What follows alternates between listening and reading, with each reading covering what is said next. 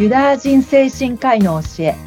人生を最高傑作にする方法。精神科医の種市節子です。こんにちは種市さん。はい。よろしくお願いいたします。お願いします。始まりましたこの番組ユダヤ人精神科医の教え。人生を最高傑作にする方法、はいお話伺います、お相手は私土屋純子です。今回もよろしくお願いいたします。よろしくお願いします。はい、えー、この番組は精神科医であり産業医でもある種市節子さんに、えー、ユダヤ人精神科医の方々の教えを分かりやすく教えていただき、そのエッセンスを取り入れ、えー、一度きりの人生最高のものにしていこう。そんなお手伝いをしたいという番組です。はい。はい。それでは、種市さん、今回なんですけれども、はい、どんなお話を聞かせていただけますか、はい、今回はですね、信念ということをテーマに、えー、話を進めていければと思います。はい。信念ですか？はい。はい。どんな内容になっているんでしょうか？えー、これはですね、えー、ナポレオンヒルの成功哲学からも、えー、てる内容にはなるんですけど、ユダヤ人精神科医の教え、はい、ウィリアム・グラッサーだったりとか、うん、あるいは、えー、アーロン・ベックだったりとか、偉大なユダヤ人精神科医の教えに、ナポレオンヒルの成功哲学を組み合わせて、えー、その中でも重要なテーマであるこう信念ということで取り上げて話を進められればというふうに思います。ええー、あの、ナポレオンヒルといえばね、えっと、我が輩の辞書に不可能という文字はないでしたっけ？有名な言葉。ああ、ナポレオンは、あの、有名なね、フランスのその皇帝ということでありますけど。そうですよね。はい。はい、その有名な方の成功哲学、これにユダヤ人精神科医の方々の教えをミックスしてお話しいただけるということで、興味深いお話になりそうですね。ナポレオンヒルは偉大な成功、実業家だったりとか、偉大な成功者の方々の、えー、話をたくさん詰めてきて、その成功のエッセンスっていうのを、その哲学にまでこう作り上げたというような方になってきます。はい。ナポレオンヒル。それは本当に、まあ、私としてもこの成功哲学をユダヤ人精神科医の教えとブレンドさせれば、いや、本当に人生最高傑作になっていくなっていうふうには、えー、思って、えー、皆さんと共有できればなっていうふうに思います。はい。ありがとうございます。それではそのナポレオンヒルの成功哲学、はい、その中でも、えー、信念にスポットライトを当てていくわけですよね。はい。それではまずは、その信念というものが、えー、作り上げられていく、信念というものが出来上がるということについてお話しいただけますか、はい、信念って、その子供の頃って、親だったりとか周りからの大人の影響ってものすごいこう誰にせよこう受けると思うんですよ。でもそれが、その知らず知らずのうちにネガティブな情報を受け取ってしまって、それがその心の中のブロックだったり、ゴミみたいにこう積み上がってしまって、その人自身を不自由にさせてしまう。これってこう普通に、えー、いろんな方に起こっている状況だなっていうふうには思ったりするんですけど、はい、でもこの信念のところ、お自分の中でポジティブな方向に信念が作り上げられてるといいんですけど、でもネガティブな、その周りからの影響によって、もうネガティブな方向に信念が作り上げられてしまうと、なかなか人生がこう苦しくなってしまう。自分はできるんだっていうポジティブな方向に信念を作り上げるっていうのが、やっぱり人生でこう、パワフルに生きていく上では、すごい大事になってくる。その辺は、もう私が自分のその過去を振り返っても、ネガティブな影響を受けてしまってたなっていうのを気づいたりすることもあったんですけど、その辺をこう、いろんな方にもね、気づいていただければなっていうのは思いますね。自分に対するこう制約的なこう、パラダイムというか考え方になってしまう。自分に対しても前に対してもネガティブなこう見方をしてしまってる。えー、それはすごいもったいないとか残念な話だなっていうふうには思いますね。へえ、そっか、知らず知らずのうちに、えー、小さい頃から親だったり、周りの環境によって心の中にゴミとかブロックっていったようなものが出来上がって、こう、こびりついていってしまう。そうですね。うん。周りの大人が、まあ人生なんてつまらないもんだみたいなこう考え方をしてると、それを子供だったりとか、えー、がこう知らず知らずにその考え方だったり行動パターンだったり取り込んでしまう。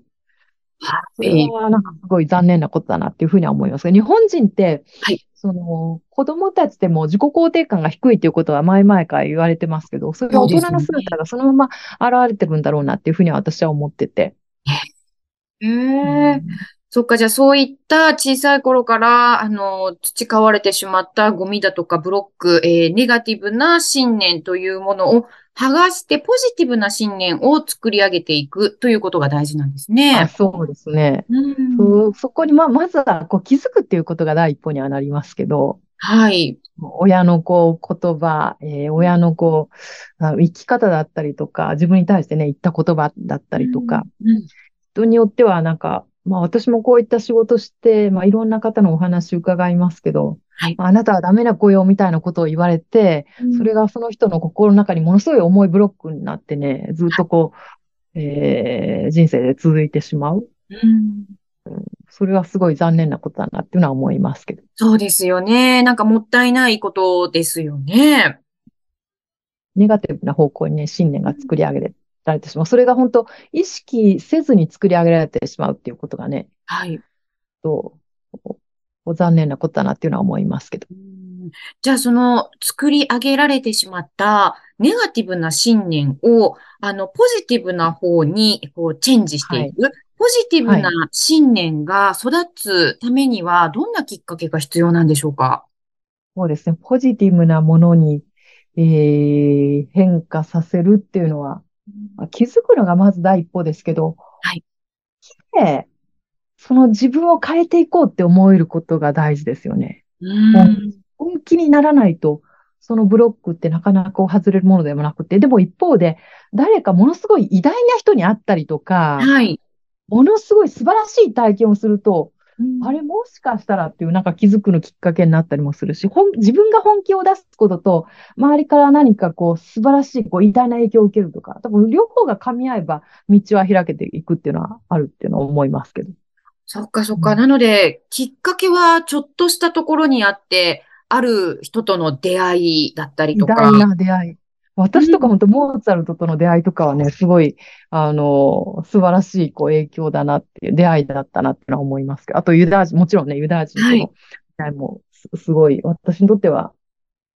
すごい、なんていうのかな、人生を変えるようなきっかけ。もう本当、本、本を通してですけどね。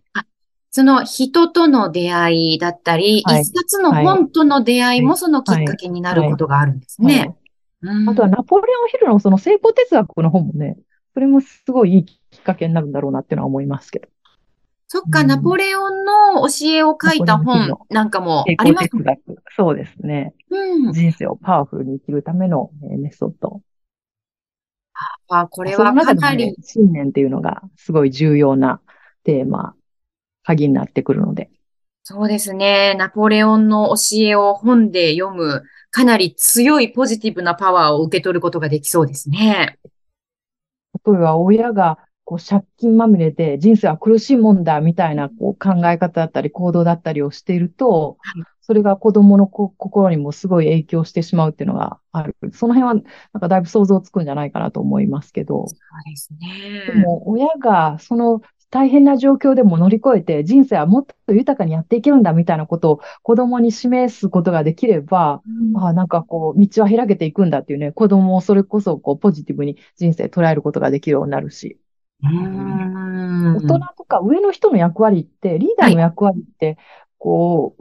う、その下の世代の人に夢を見させることだと思うんですよ。はい、そうですね。うん大変だけど、あそこまでいけるんだみたいな夢を見させることができれば、人生はすごい豊かにもなっていくし。大人の役割とか親の役割って子供たちに夢を見させることっていうのもね、大事な役割なんじゃないかなっていうふうには思ってて。そうですね。そんなふうにあの、夢を描くことができる、夢を見ることができる子供、そういう子供はこう強い信念を持って大人になっていけるんでしょうね。そうパワフルに、そう、生き生きとやっていけるようになる。大人がこう単にこう生活するだけみたいになっちゃうとね、